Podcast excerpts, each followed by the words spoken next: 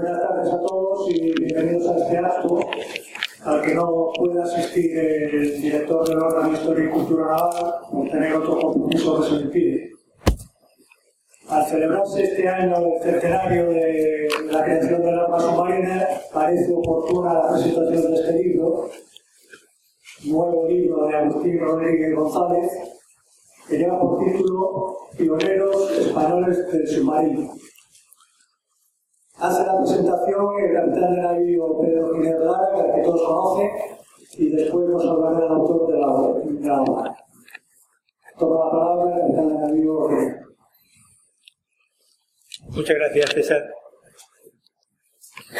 Presentación de Pioneros Españoles del Submarino, que es este magnífico libro que tenemos aquí. Buenas tardes a todos, queridos asistentes a este acto que a buen seguro va a hacernos pasar un rato agradablemente entretenido. Comprobamos satisfactoriamente o con satisfacción que nos acompaña un buen número de submarinistas. No están todos, es cierto, pero la representación sin duda dignifica el ingenio. Lo lamentamos por ello, porque se lo van a perder. Generalmente se cree que cuando uno es submarinista, pues ya sabe todo sobre el arma submarina, sobre los submarinos, sobre sus precursores, sobre sus pioneros. Están equivocados. Agustín se va a encargar de hacernoslo comprender. Coincidiendo con el centenario de la creación del arma submarina en España, aquí perdimos unos cuantos años, es verdad, nuestro querido amigo, historiador, profesor, académico, doctor, experto, escritor y condecorado Agustín, nos sorprende con un nuevo libro que debe hacer el trigésimo o trigésimo primero o no sé cuántos décimos de los por él ya escritos. Y lo que resulta más meritorio, publicados, lo que da forma a todos y cada uno de los adjetivos que le hemos dedicado al comenzar este parto. Cuando desplegamos la portada del libro, nos encontramos con que tiene, según las palabras allí contenidas, otros libros dedicados a los precursores españoles del submarino, entre los que destacan Isaac Peral, Historia de una frustración, y Cosme García, Un genio olvidado. Como quiera que los capítulos del libro que hoy nos trae aquí, concretamente el cuarto y el sexto, están dedicados a estos mismos personajes, nos hacíamos esta pregunta.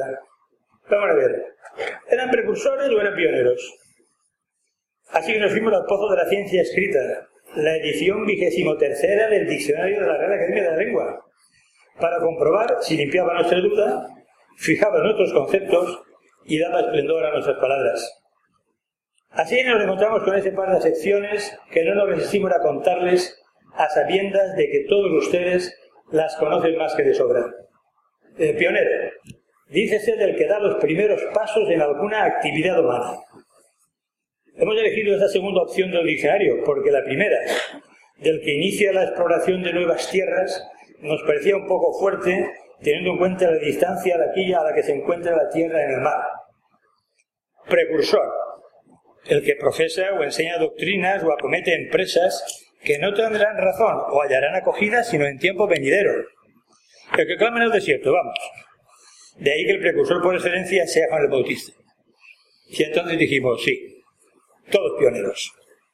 Con este tremendo equipaje y con muchas ganas, nos embarcamos en esta aventura que ahora mismo, mi querido Agustín, está saliendo a la mar. La presentación que contiene el libro ya nos hizo ver que nos habíamos metido en un jardín de rosas cuando vimos que lo había realizado el almirante jefe de Estado Mayor de la Armada, submarinista por más señas, de forma que estuvimos tentados de plagiarla de pe a pa y listo, pero sus palabras nos hicieron desistir cuando nos califica a los submarinistas como personas especiales por nuestra entrega al servicio, abnegación, espíritu de sacrificio, austeridad, desconexión, en fin, que decidimos seguir adelante. El prólogo del comandante del arma submarina, también submarinista, al que califica de precursores a los señalados, a los reseñados, y aquí nos hemos perdido, perdón.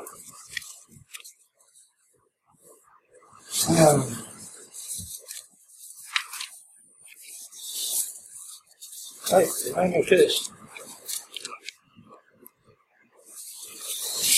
en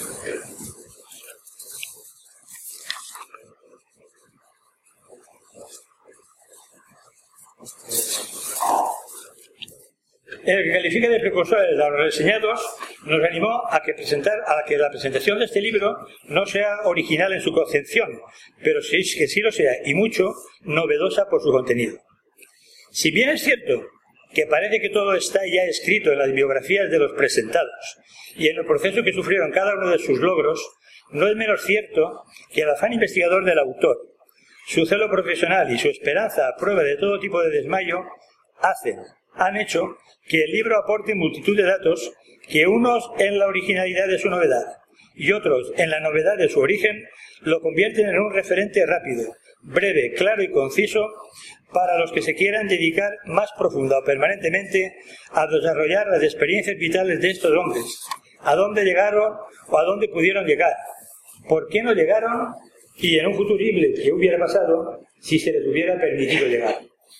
El libro se lee con amenidad, es inconfundible en el estilo de Agustín. Se hace interesante a lo largo de cada uno de sus capítulos y su estructura permite el distribuir su lectura de la forma que mejor estime el lector, aunque lo ideal es hacerlo por el orden natural expuesto en el libro y de un tirón.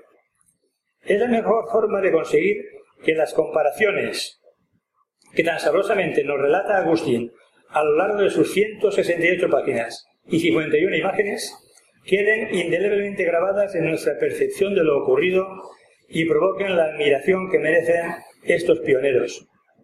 Hay que recordar, no obstante, que la historia, o mejor, la ciencia que estudia los acontecimientos ocurridos en el transcurso de los años en nuestro pequeño universo, tiene tantas versiones, es decir, hay tantas historias como historiadores, mi querido Agustín, y que de la lectura de sus versiones no nos puede quedar sino el deseo de saber, la curiosidad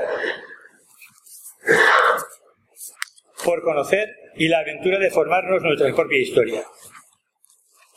En cualquier caso, ninguno de nosotros estuvo allí y nadie ha sido testigo de lo que se hizo, lo que se dijo y lo que es más importante, de los porqués. ¿Por qué se hizo y por qué se dijo? Agustín, como buen historiador, nos da su opinión y, por qué no decirlo, su versión de los hechos. Y todos nosotros de la lectura del libro deberemos ser capaces de extraer nuestras propias historias de la que el libro expone en su recorrido por 72 años de la de España.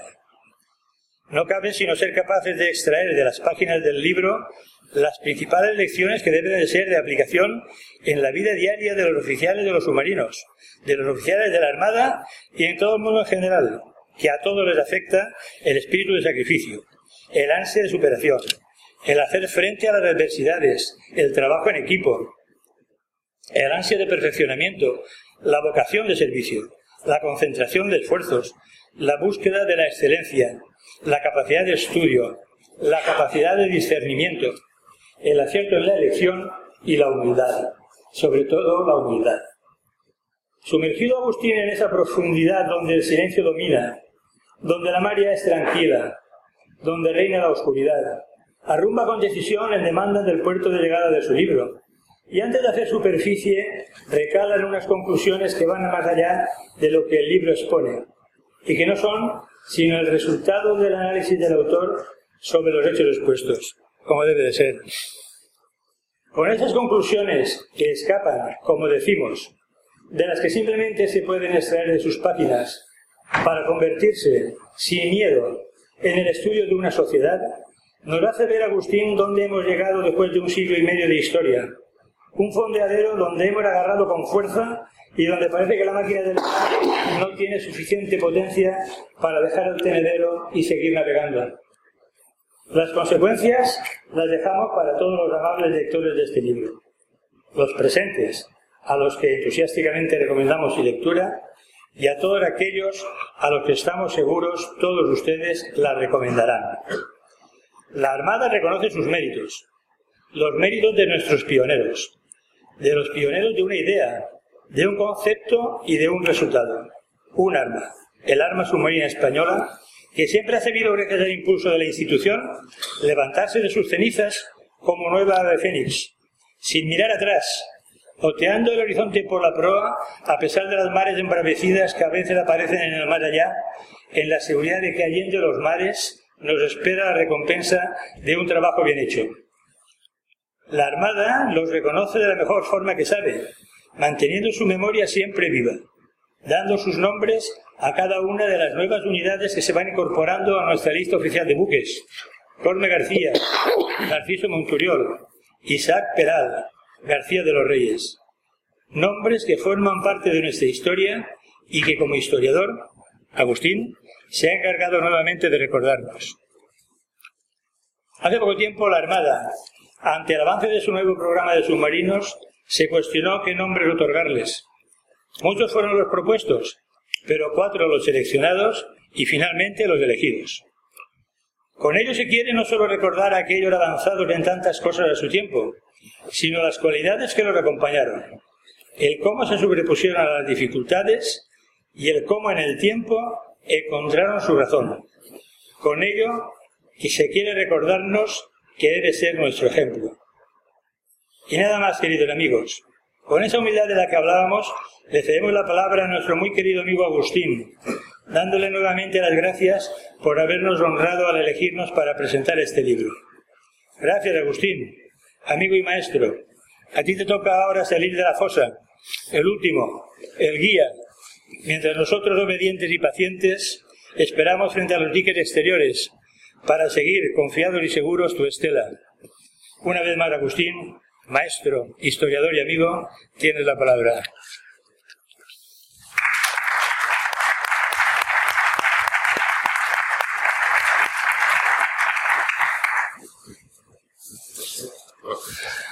Bueno, antes de nada, muy buenas tardes y muchísimas gracias por venir en una tarde tan calurosa a ver a un señor mayor y pesado hablando sobre temas, en principio, un tanto abstrusos.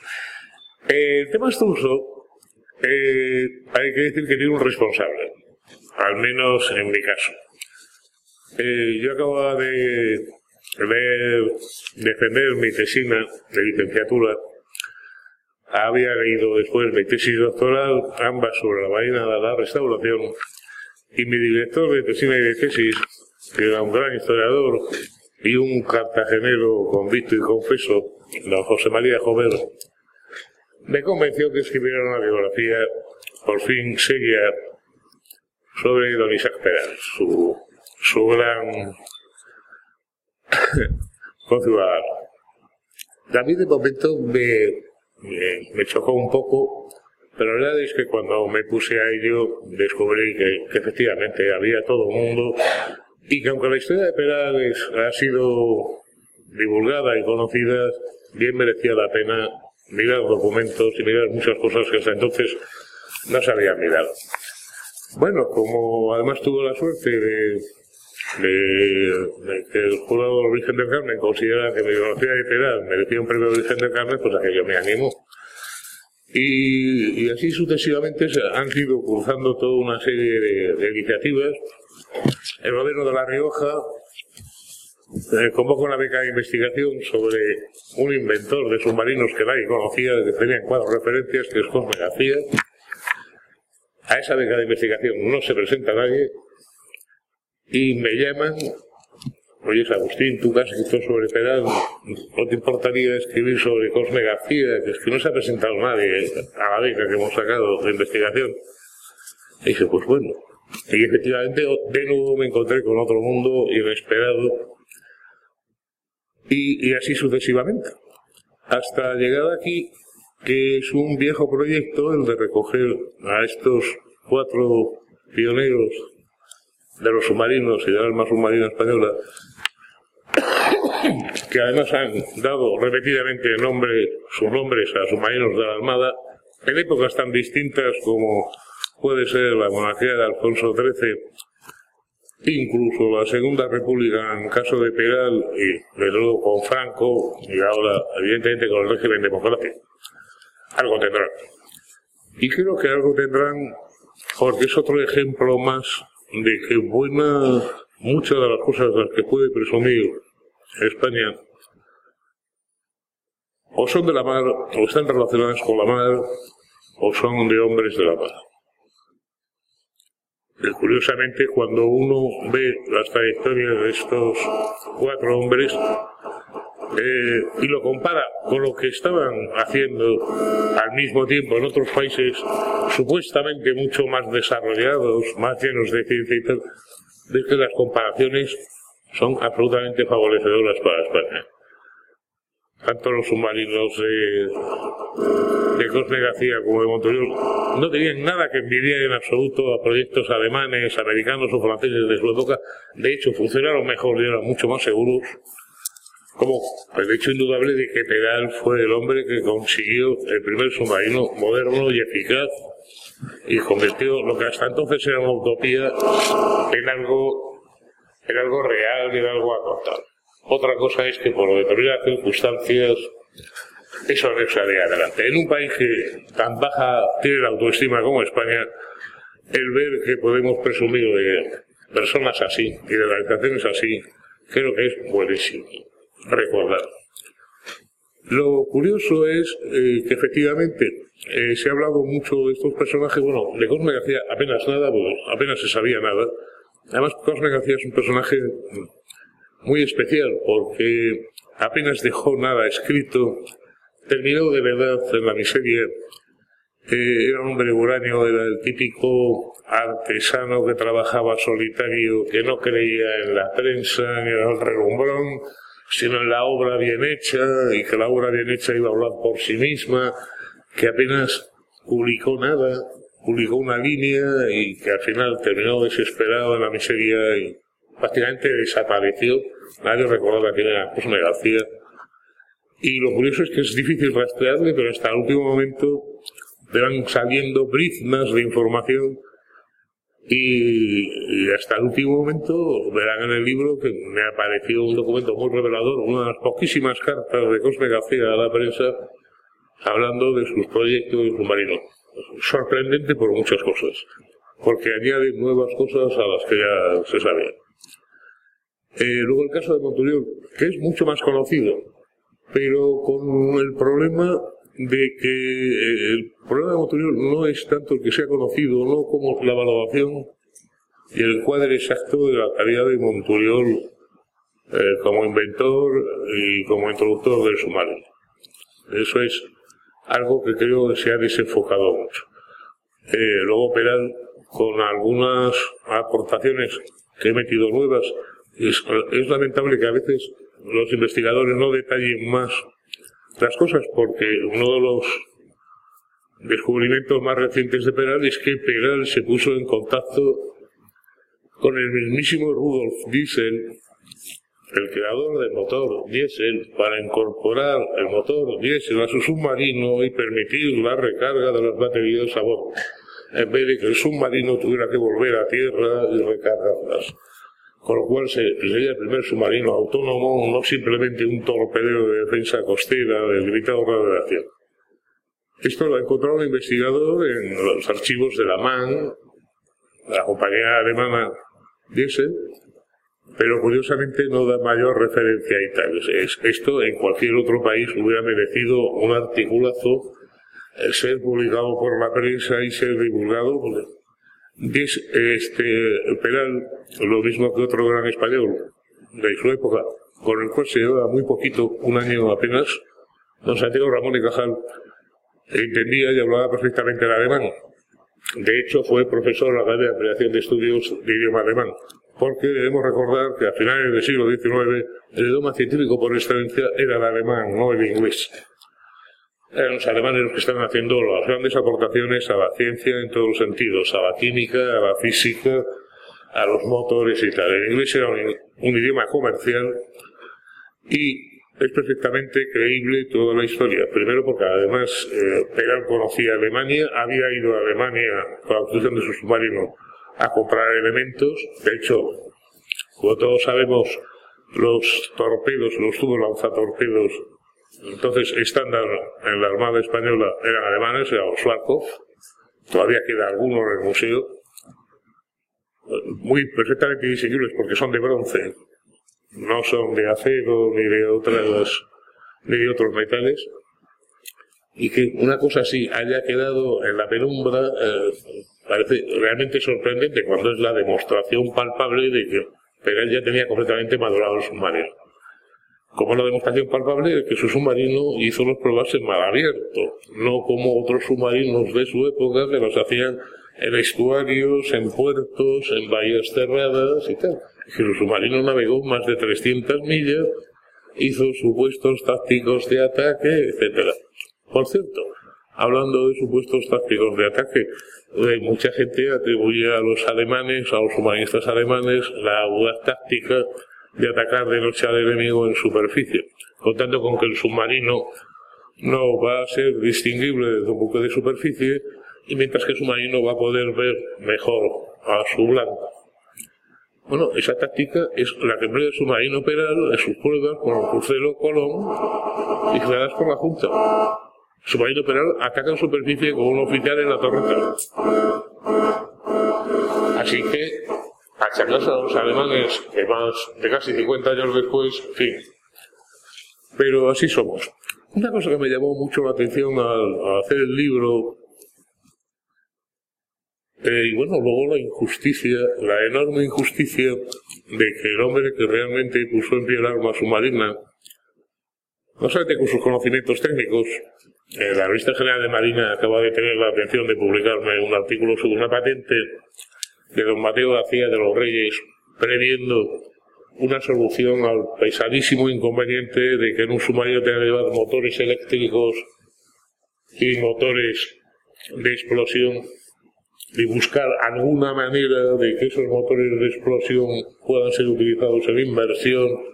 De hecho, una IP, bueno, pues tiene una patente de 1915, poco antes de que le nombraran para la misión militaria de Estados Unidos para submarinos, donde describe su idea de que en vez de cargar con todas esas baterías enormes, la doble propulsión y tal, Mateo García de los Reyes, desgraciadamente, es casi un perfecto desconocido fuera de la Armada, y sin embargo, es un español de gran relieve.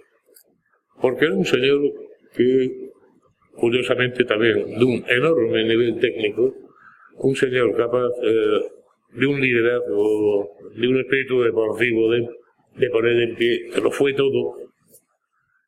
Y eran muchos bancos y eran muchos hombres los que tuvo que poner y empezar desde la nada. Y fue muy capaz de impregnar el arma submarina de, de su espíritu, de sus ganas de hacer las cosas, incluso deportivo, jugándose el tipo por el tipo. ¿no? si no saben, ha salido incluso ahora, como motivo de centenario de arma submarina, una de las maniobras preferidas de don Mateo, que era arriesgadísima, pero que era muy lúcida. Él lo que quería era buscar el mayor impacto posible. Eh, cuando iban a los veraneos de la corte, a San Sebastián o Santander, entrar en los puertos en inmersión y salir justo a la entrada del puerto. Pues era jugarse realmente el tipo. Pero eh, claro, desde la costa el espectáculo era maravilloso de ir viendo salir entre las olas uno tras otro cuatro, cinco, seis submarinos entran al puerto. Peligrosísimo, por supuesto, pero en ese momento el espíritu que hacía falta, probablemente. Y desgraciadamente sobre materia de ciudadanos de ellos apenas había nada. Apenas había un artículo a la General de Marina de hace ya varios años, de Alfredo Navío Diego Quevedo, alguna cosita más, pero realmente no una biografía. Sobre Cosme García era un absoluto desconocido, salvo por la investigación que he mencionado. De Monturiol se decían cosas, pero creo que mal encuadradas, mal enmarcadas, y de Perán se desconocen muchas. Se desconocían muchas. en cualquier caso, llama la atención que sean cuatro españoles casi paralelos, Monturiol y Cosme García, viven prácticamente Montreal nace un año después que Cosme García. Ellos llegan a conocerse, pero nunca a tratarse porque son rivales. Son rivales absolutos. Por supuesto, la primacía corresponde a Cosme García, no a Monturiol, aunque eso se ha silenciado durante mucho tiempo. El primer español que diseña, construye, prueba su manera con éxito es Cosme García, no es Monturiol, pero Monturiol se cuidó muy mucho de no decirlo nunca y de que eso permaneciera en el más absoluto de los silencios. Siendo personas que tienen bastantes aspectos parecidos en su vida, es curioso ver que es lo distintos que pueden ser. Cosme García, lo que les he dicho, era, era un artesano, no le gustaban las palabras, el marketing que decimos ahora, la imagen, pensaba que el producto iba a hablar por sí mismo. Y Monturiol era todo lo contrario. Era el hombre de la idea, de la utopía, del proyecto, que luego se concretaría Monturiol hizo todas las pruebas él con sus hijos. Y no se enteró nadie de nada. Y se guardó muchas cosas, por desgracia, para que no se las pisaran o no se las copiaran. Lo último que descubrí es que tenía un aparato de renovación del aire, cosa que nadie sabía ni sospechaba que hubiera diseñado Cosme García. Aparato de renovación del aire para de Sin embargo, Monturiol fue todo lo contrario. Porque además Monturiol, pese a su fama de inventor, no es realmente un inventor. Eh, es, como se dice ahora, un emprendedor. El hombre que lanza una idea, busca el apoyo de otros, el consejo, la asesoría. Realmente hay muy pocas cosas que haga realmente directamente Monturiol. Los submarinos los diseña Michel. Eh, las, eh, las, famosas calderas de vapor para mover el submarino, la de superficie, la inversión que se quedó en proyecto, las hace su propio yerno, Pascual de O. Sea, Monturiol en sí lo que lanza es las ideas. Entonces monta una empresa para convertirlas en realidad. Pero no es propiamente el hombre, el técnico, que además no tenía estudios, estudios inacabados habían sido de derecho, no tenían ninguna relación con la ciencia ni con la técnica. Y penal, que es otra cosa completamente distinta. Lo curioso es, los dos civiles aunque de alguna manera se puede decir que no eran civiles del todo, ni Monturiol ni Cosme García, porque ambos pertenecieron a la milicia nacional, que era el ejército de reserva entonces, y los dos marinos que curiosamente coincidieron hasta en destinos, pues de Mateo García de Rodríguez estuvo en Filipinas como peral, y se llevaban unos 20 años, pero estuvieron curiosamente en los mismos escenarios, en los mismos barcos, también no puede haber dos mentalidades más distintas. Porque el inmenso genio de Peral es una cosa. El carácter eh, de don Mateo García de los Ríos como líder, como organizador, como inventor era, por supuesto, el genio de Peral era pero don Mateo le ganaba como organizador, como conocedor del ser humano, como líder. Para eso era y don Mateo, por cierto, es una de las figuras olvidadas de nuestra historia de España, es un personaje que tiene mucho más perfiles que el de simple organizador de la alma submarina. Hay un, hay un perfil que sería como para investigar, quién sabe si no tendría que ver con más cosas. Eh, don Mateo, entre otras muchas cosas, es, es uno de los de algunos de los primeros motores diésel que se fabrican en España, los llega a hacer en la base de submarino en los años 20, cuando él es jefe de submarino. Don Mateo es el que organiza también el centro buceo de la Armada y el que compra los materiales necesarios. Por lo visto, solo con armas submarinas todavía tenía más capacidad de trabajo, de organización y de innovación. Es que además en los talleres de los submarinos se llegan a hacer motores diésel de baja cilindrada, pero bueno, para maquinaria auxiliar y sobre todo que era una novedad. Pero es que Mateo, entre otras muchas cosas que hace, que además tiene más patentes, aparte de la que les he mencionado, está la Comisión Nacional sobre los Combustibles Líquidos. Ustedes saben que a partir de los años, de la segunda década del siglo, los antiguos años 10, el carbón empieza a perder peso, sobre todo en, en las armadas, pero vamos, por los vehículos a motor terrestres y toda la aviación, empieza a ser sustituido por el petróleo, por el petróleo y todos sus derivados. Curiosamente, don Mateo forma parte de la Comisión Nacional creada por el Gobierno para la gestión y administración de los combustibles líquidos. Y don Mateo, no lo he investigado, pero para mí lo veo evidente, tuvo un papel muy relevante en el nacimiento de la famosa causa, la compañía arrendataria de monopolio de petróleo, Sociedad Anónima, porque estaba en el mismo gobierno de Carlos Sotelo que la que Por cierto, que esa compañía y esa iniciativa se ganó la enemiga de las grandes compañías petroleras, nada satisfechas de que el Estado español creara una compañía para comercializar el petróleo y sus derivados en España. Miren qué curioso. El caso quiere decir que desborda y hay montones de viajes, de cuestiones hasta diplomáticas. Eh, Don Mateo era una persona excepcionalmente bien relacionada con la Casa Real, era gentil hombre de Cámara del Rey, tenía amistad personal con Don Alfonso XIII, le acompaña. su padre también lo había sido. Curiosamente, hasta de Amadeo, su padre que también era marino, lo había sido hasta de Amadeo y tenía especialmente buenas relaciones con Italia. Cuando Alfonso XIII y Victoria Eugenia van de viaje de visita al Estado a Italia con la escuadra, eh, Mateo García de los Reyes, que hasta entonces ha sido una especie de introductor de embajadores, de almirante de visita extranjeros de visita en España y tal, cumple también misiones diplomáticas. Creo que todavía la historia de Mateo García de los Reyes, aparte de la alma submarina, está por escribir. Era todo un gran señor en muchos aspectos y de un peso muy considerable en muchos aspectos. Lo que pasa es que era un hombre que no le gustaba no le gustaba especialmente presumir, eh, un espíritu deportivo, muy normal, que también es distinto, curiosamente, no es juzgar a las personas. Miren, por supuesto cada uno puede tener su interpretación sobre cómo es uno o cómo es otro.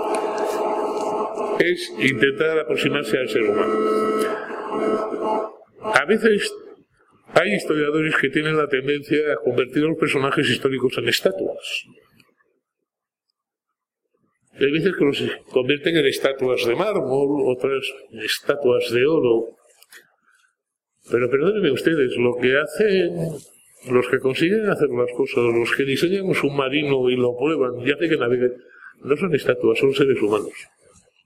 Y los seres humanos, curiosamente, no, son, no somos perfectos. Tenemos todas nuestras debilidades, tenemos nuestras ligerezas, tenemos...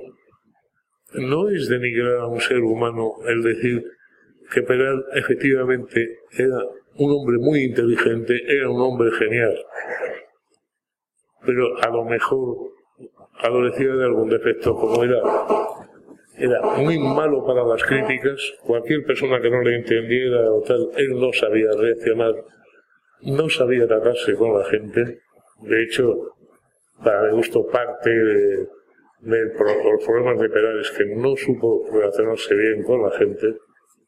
Y era un, el hijo de un modesto suboficial de la Armada que había llegado, después de muchos años de servicio, a ser capitán de infantería de mar. Hay un puntito de ambición aspirada, de ambición legítima, pero ambición. Mientras que eh, Mateo García de los Reyes es una persona completamente distinta. Es una persona que después del 98, como tantos grandes marinos españoles del siglo XX, en vez de desanimarse, en vez de decir esto no tiene remedio, pasarse a la vida civil y tal, hace lo mismo que Janel y hace lo mismo que otra, mucho los mejores representantes de la Armada del siglo XX. Dice, bueno, hemos tenido un tropezón enorme y hay que salir de este hoyo como sea. ¿Y qué hace?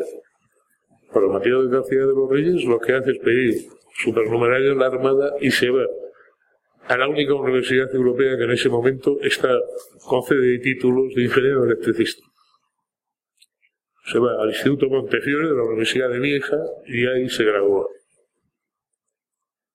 Bueno, inmediatamente se convierte en una eminencia en electricidad y motores eléctricos en España. Simplemente por eso. Y de hecho aparece en tribunales para, por haber plazas y tal, pues junto con otros españoles como eh, eh, oh, otros grandes españoles de esa época eh, ay demonios el primo de Bustamante Torres Quevedo el presidente Torres Quevedo y uno de los vocales es ¿por qué? está trabajando en grandes empresas eléctricas, está haciendo informes para la OSRAM, cuando está metiendo las bombillas eléctricas en España, publica publica en, revistas especializadas, en electricista, la energía eléctrica y tal, está consideradísimo y de repente decide que bueno, que deja su vida civil y tal, que reingresa a la Armada porque merece la pena que alguien enterado y alguien preparado ponga en marcha algo tan específico, tan concreto, en aquella época tan de tecnología de vanguardia como los humanos. Y lo hace con total alegría y con total... y sin hacer... Es decir, y es una pena eso que haya sido un hombre desconocido. Yo estoy empezando a desvelar un poco lo que es su biografía, no solo de la Armada, sino esa otra biografía. Es un hombre que renuncia a una fastuosa carrera civil, aparte que no tenía ningún problema económico, porque era una familia pudiente y tal, para dedicarse a los submarinos, que es algo increíble ver su hoja de servicios y descubrir que este hombre en los primeros años, siendo el jefe de las profesor, siendo jefe de la flotilla, siendo todo, además encontraba tiempo para hacer al año, lo llama él todavía, 100 zambullidas. Es que además navegaba y hacía inversiones. Y además navegaba con la escuadrilla. Y llevaba la escuadrilla hasta desde Cartagena hasta San Sebastián todos los veranos. Y se fue con la escuadrilla hasta Canarias. Y según me comenta el jefe actual de la Armada de Submarinos, eh, General Bello Serra Méndez, tiene por parte de, de su padre, que fue el comandante de unos submarinos que están en el rescate de Vélez de la Bóveda, el proyecto inacabado de don Mateo para que la escuadrilla de submarinos diera la vuelta al mundo. Se había molestado en hacer números y tal, de hacer un viaje de exhibición. Un señor que podía haber vivido tranquilamente bien toda su vida, que tenía un prestigio asegurado, que se había batido el en Filipinas antes del 98, que se libró del 98 por unos pocos meses porque cumplió a comienzos de año, fue repatriado antes de que estallara la guerra que le toca vivir la guerra en peores condiciones en España y que luego otros muchos abandonaron o pasaron al sector civil o simplemente se dedicaron a, a vegetar con la moral por los suelos y encima se crea un hombre científico y técnico se capacita y vuelve para una misión tan concreta. Claro, será difícil de descubrir, pero estoy convencido de que si se le designa es y si él regresa a la Armada, es, no es una casualidad. él se había estado preparando como ingeniero electricista y tal. Era conocido del rey, era conocido de los altos mandos de la Armada, y entonces le dijeron, bueno, esta es la misión para don Mateo, y quién mejor que don Mateo lo hace. Y es una de las cosas bonitas de la historia de España, de ver con sus defectos, con sus cosas, pero la inmensidad de la tarea de una gente que las mejores tradiciones de la Armada y desde la Ilustración al menos, yo creo que desde antes, pero desde la Ilustración al menos, la Armada en España siempre ha sido a la vanguardia científica, tecnológica y hasta industrial de un país que curiosamente desde hace mucho tiempo se considera atrasado con respecto a los, a los de Europa, a los de otras potencias y sin embargo mucho de lo mejor que tiene la Armada, mucho mejor que tiene España y que ha tenido en su historia o es o proviene de la Armada o de círculos muy cercanos de la Armada. Y, y con eso termino, por no aburrirles más, pero háganme todas las preguntas que quieran. Muchísimas gracias.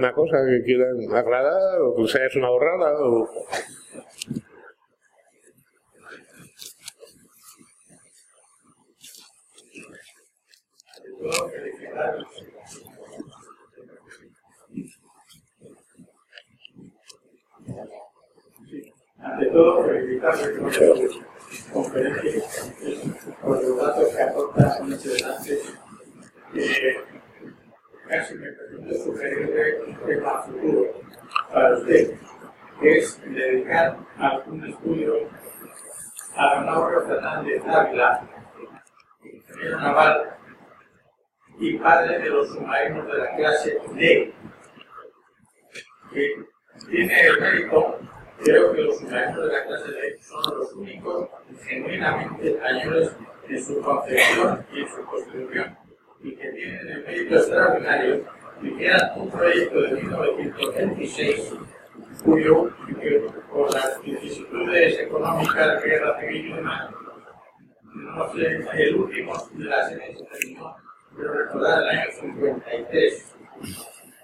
Eh, examinando las características de estos submarinos, llama la atención eh, que estos submarinos sean con mucho muy superiores en sus características a los submarinos alemanes de la Segunda Guerra Mundial.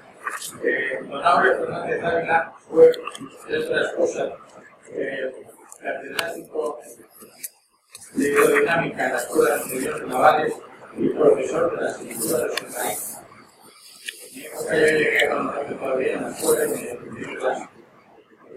Llama la atención su capacidad matemática y su capacidad práctica, porque el diseño de los submarinos, este hombre, antes de la guerra civil, le consultaban los mismos alemanes. Eso es la idea de su valía aquí pues ahora tampoco digamos en la gloria, como después de los de nos pusimos en brazos de Francia, esta medida, y ahora ya no sé en qué brazos estamos, más bien un poco abandonados, puesto que el, fiasco del la submarino que resulta que le faltaban 5 toneladas a Félix, pues es una verdad lamentable y espero que esto se corrija de alguna forma, que no sea recurriendo a ayudas extranjeras. Dicen que la ropa sucia se va en casa. En este caso no se ha seguido Nada más y desearle que siga con sus éxitos en el futuro, contando todo lo que hay que contar de las Muchas gracias. Muchas gracias. Tiene usted toda la razón. Y eran unas cosas que pensaba decir, pero luego eh, he escogido estas cuatro personas porque son con mucho los más distinguidos dentro de un larguísimo proceso. Pero en absoluto la historia de la aportación española a la navegación submarina y al buceo se circunscribe a estas cuatro personas. En absoluto. En absoluto. O sea, eh, se sabe, bueno, quiero decir, desde el siglo XVI hay campanas de buceo, hay trajes de buceo, hay el submarino diseñado por Jerónimo Gallad, un gran inventor desconocido en España, y en el mismo siglo XIX, eh, hace bien poco, en este mismo lugar, se presentarán los otros desconocidos precursores de submarino en España, pues por ejemplo, alguien tan poco conocido y llevado de tanto mérito como el industrial Miguel don Antonio Sajuljo, que prueba efectivamente un submarino, no lo planea, como es el caso de otros, sino que lo prueba. O uno se mete en Wikipedia y descubre cosas sorprendentes como que mm, la, los ingleses se siguen atribuyendo la primera campana de buceo con renovación del aire interior, cuando resulta que la Oficina de Patentes y Marcas de Madrid está una patente anterior de un español.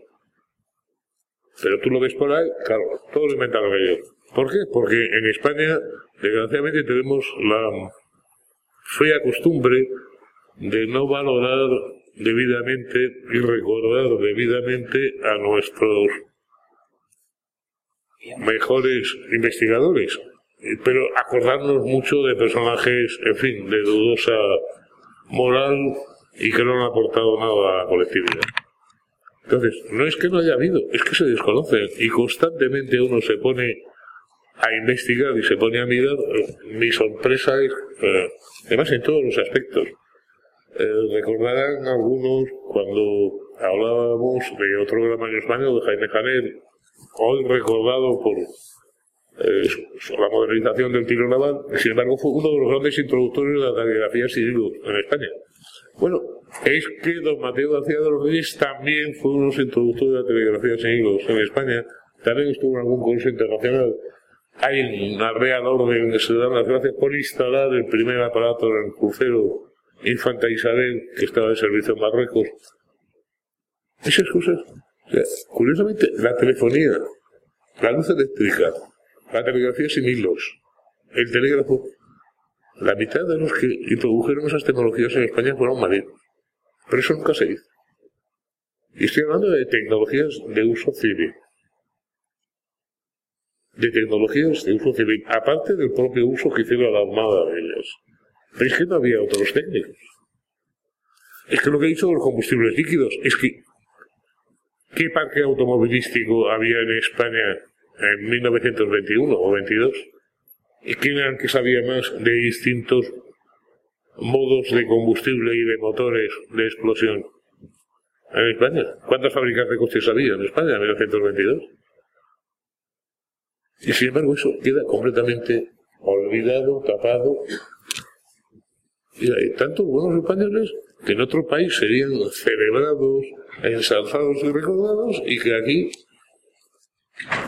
recuerdo que hablando con un amigo un tanto estrecho de miras, me dijo que, bueno, que al fin y al cabo España, ¿cuántos premios Nobel había sacado en comparación con otros países?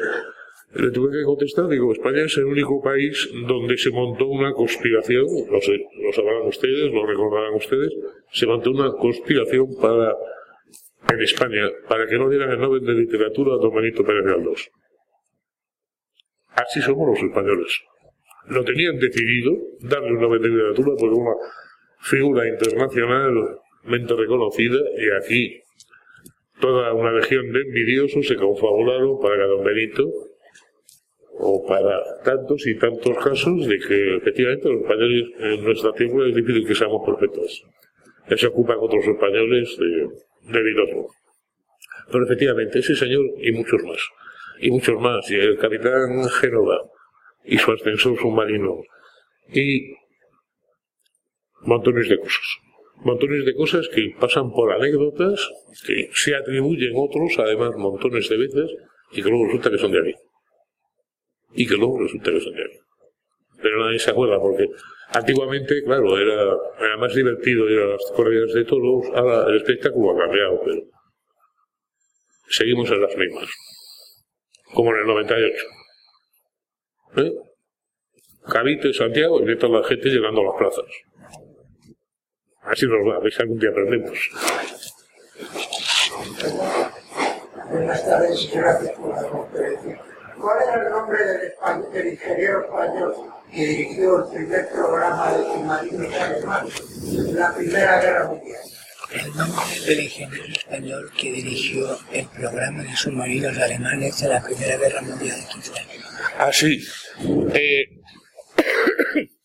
otra cosa curiosa, otra cosa curiosa es que los alemanes que tanto se aprecian de ser unos magníficos científicos y técnicos, el alemán, el idioma técnico, científico, bueno, pues uno ve, ahí en Alemania tienen sacralizado al nombre Wilhelm Bauer, que fue el primer hombre que diseñó y probó un submarino en Alemania.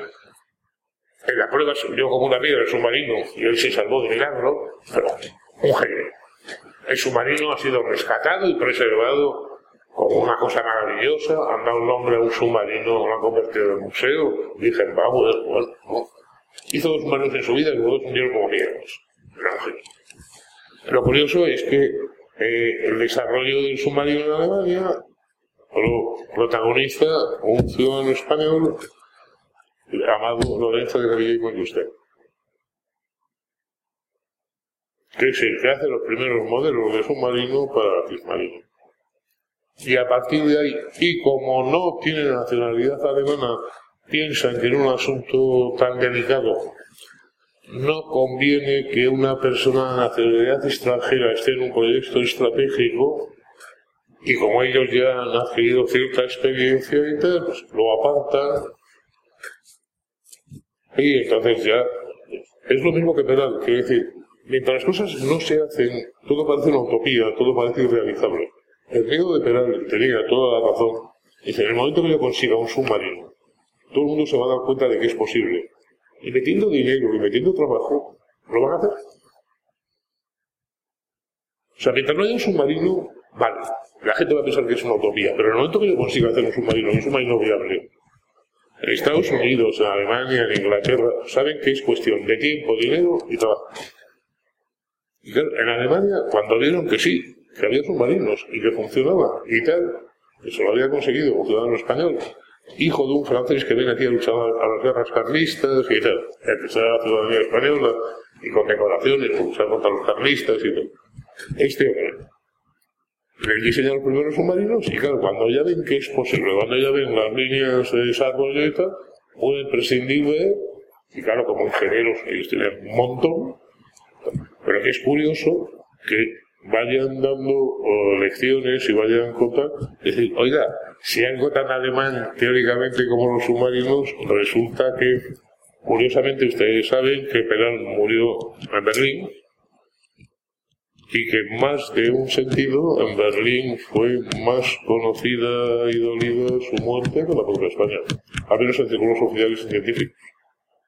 Como recordarán ustedes, un hombre de la generación de Peral y amiguísimo de Peral, José Luis Díez, otro de los impulsores de la electricidad en España, tenía una cruz de hierro, concedida por el propio Kaiser. Sería porque los españoles no sabemos hacer las cosas. Pero pregunte usted a la gente que era José Luis Díez.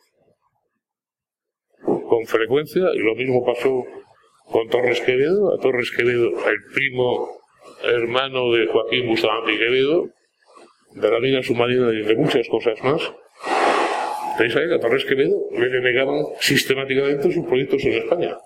Se los compraban fuera. Desde sus dirigibles hasta las máquinas calculadoras, al ajedrez robot, aquí no parecía cosa de nada. Pero los contratos lo tenían de fuera.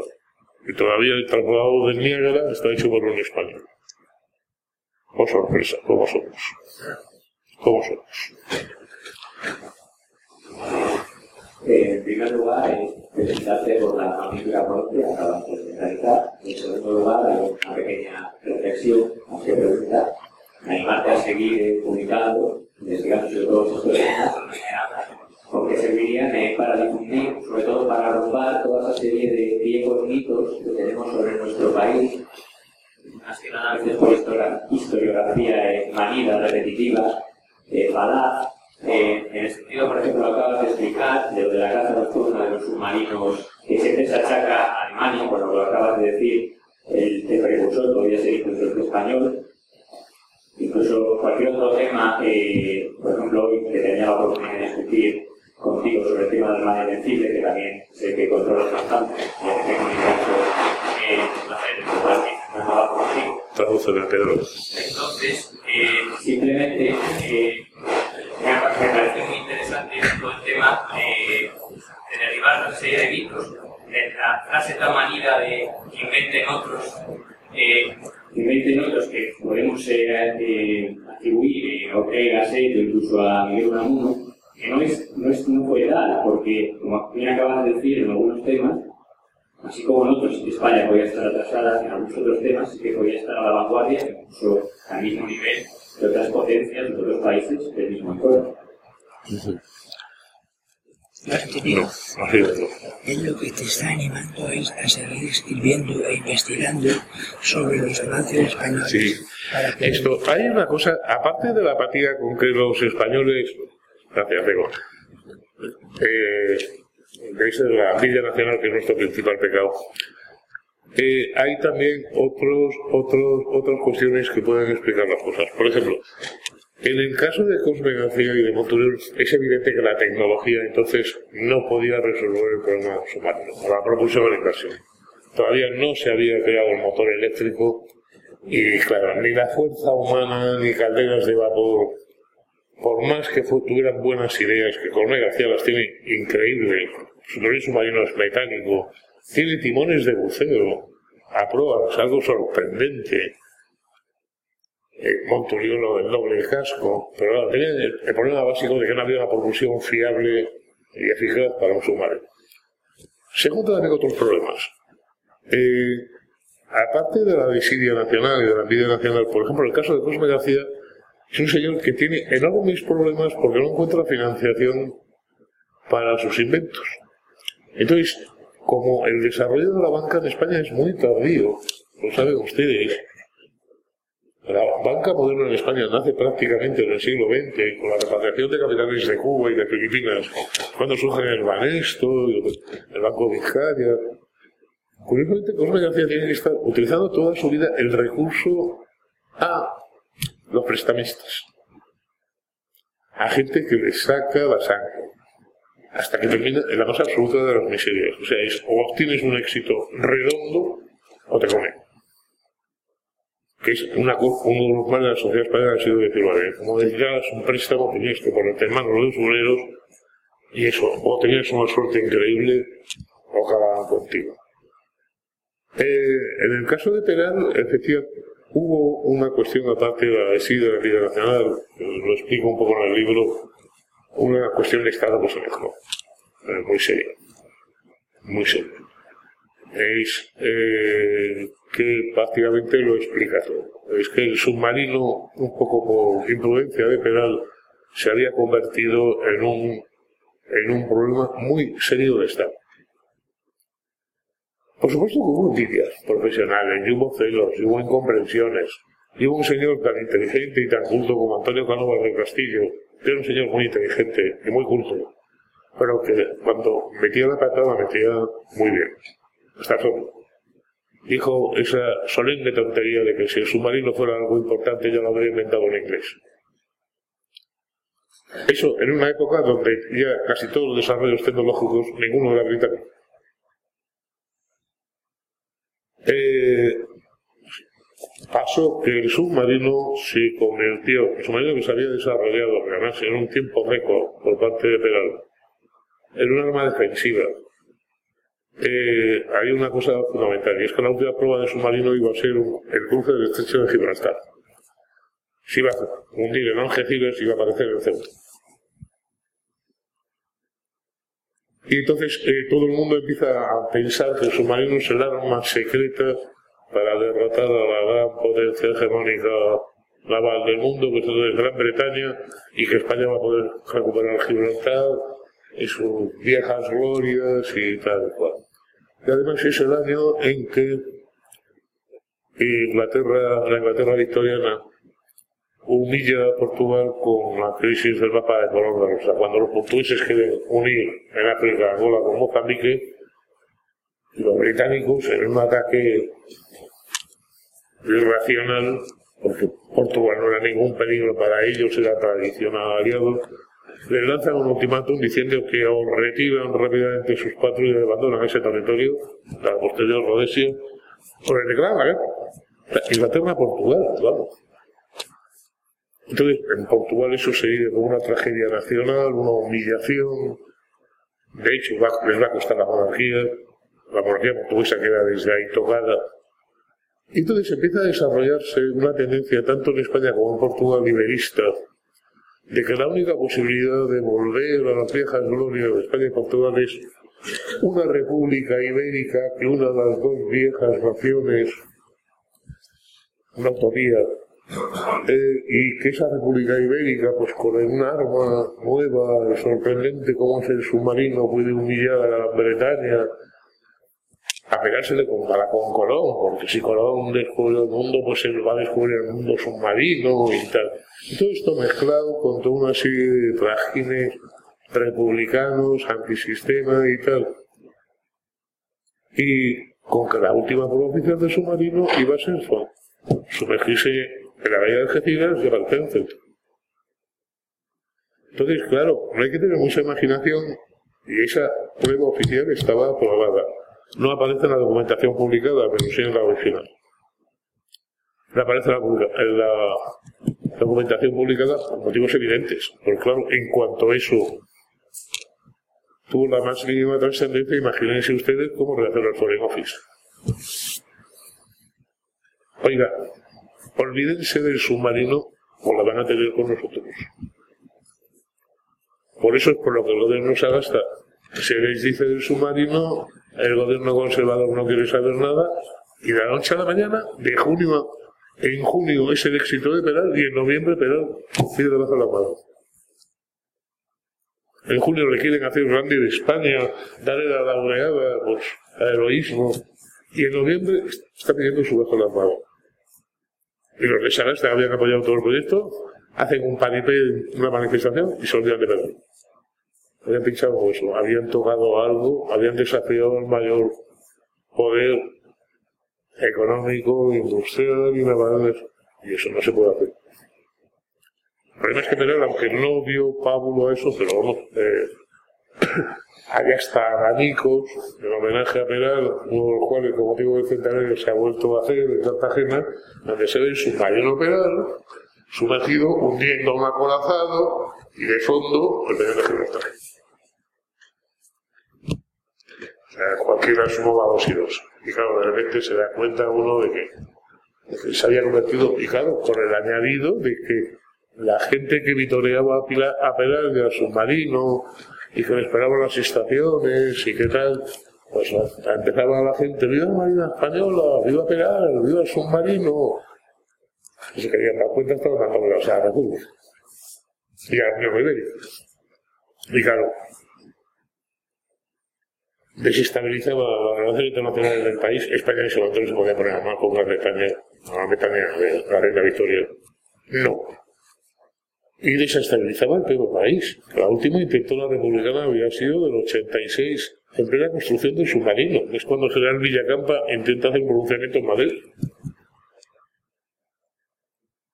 Claro, cualquier persona medianamente sensata y luego nos sentimos por este pobre teniente de navío, pero el submarino en España es algo peligrosísimo. Si nos ha escapado a todas las manos, esto no puede salir adelante.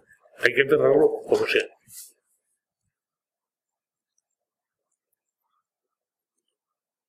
Eso es eh, lo malo. hay veces, y eso también es muy propio del carácter español, que pasamos del delirio del triunfalismo a la más de las depresiones. Y hombre, ni tanto ni tan mal. Ni el arma secreta que nos iba a dar el dominio de los mares y volver a ser la España de Carlos I y V de Alemania, ni. decir, no, aquí es que no se inventa nada. Sí, claro que se inventa. Fallan otras cosas, falla la estructura empresarial, falla, por ejemplo, el sistema, ha fallado el sistema crediticio, falla a veces el soporte técnico, pero lo que es creatividad, los españoles la derrochamos. Otros, otros, otros defectos tendremos como pueblo en general, pero lo que es creatividad, no nos falta nada. Y aquí sí mucho. Es siempre lo que yo comento de esa, ese dolor que nos entra y muy legítimo que qué pena que haya ingenieros españoles, jóvenes ingenieros españoles recién formados, que tengan que irse a Alemania a trabajar. Eh, bueno, pues efectivamente es una pena y es doloroso. Pero mírenlo desde otro punto de vista. ¿Y qué hacen los alemanes que todavía hoy siguen necesitando ingenieros españoles? ¿No son capaces ellos de crear ingenieros capaces de aportar soluciones? Algo tendremos, ¿no? Algo tendremos.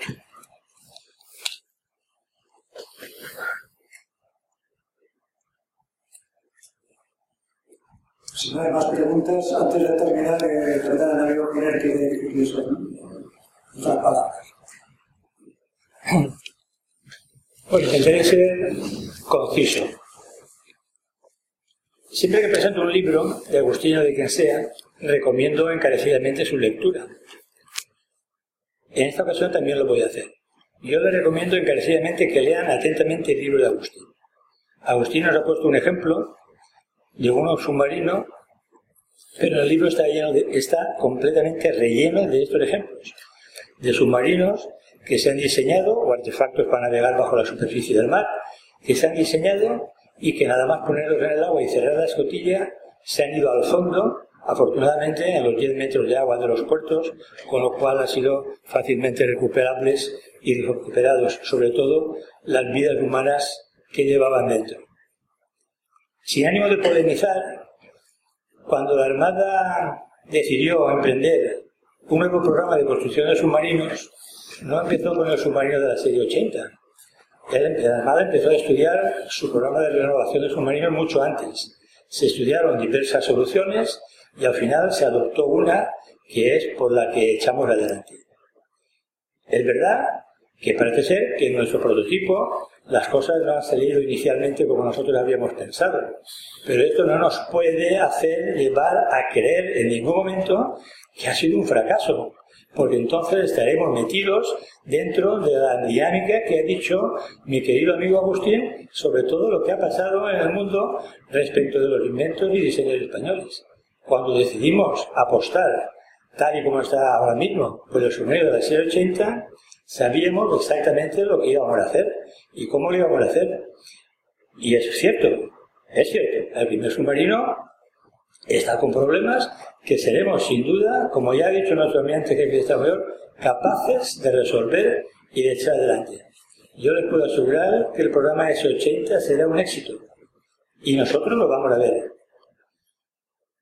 Dentro del estudio comparativo que hace Agustín de todas las cosas dentro de su libro, que por eso les recomiendo encarecidamente que lo lean, está el compararlo con otros programas o actuaciones similares en la misma o, en la misma o próxima época en la que nuestros inventores o pioneros hicieron los suyos.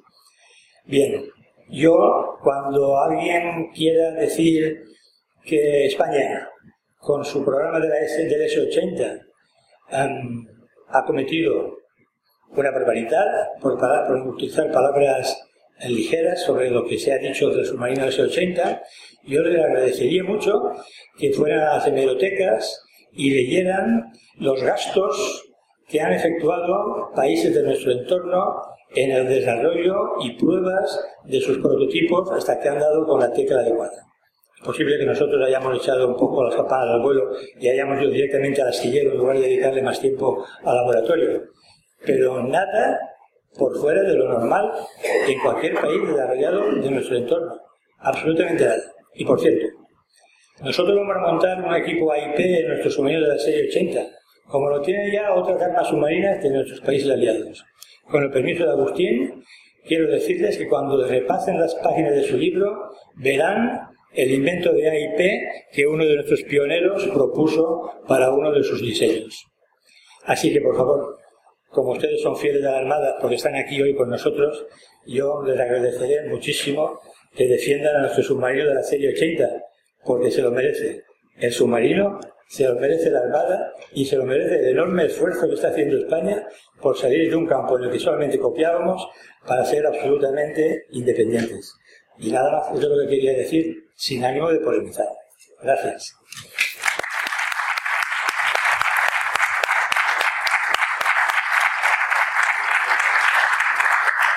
A continuación, el libro a aquellos que lo deseen y nada más. Muchas gracias por su asistencia.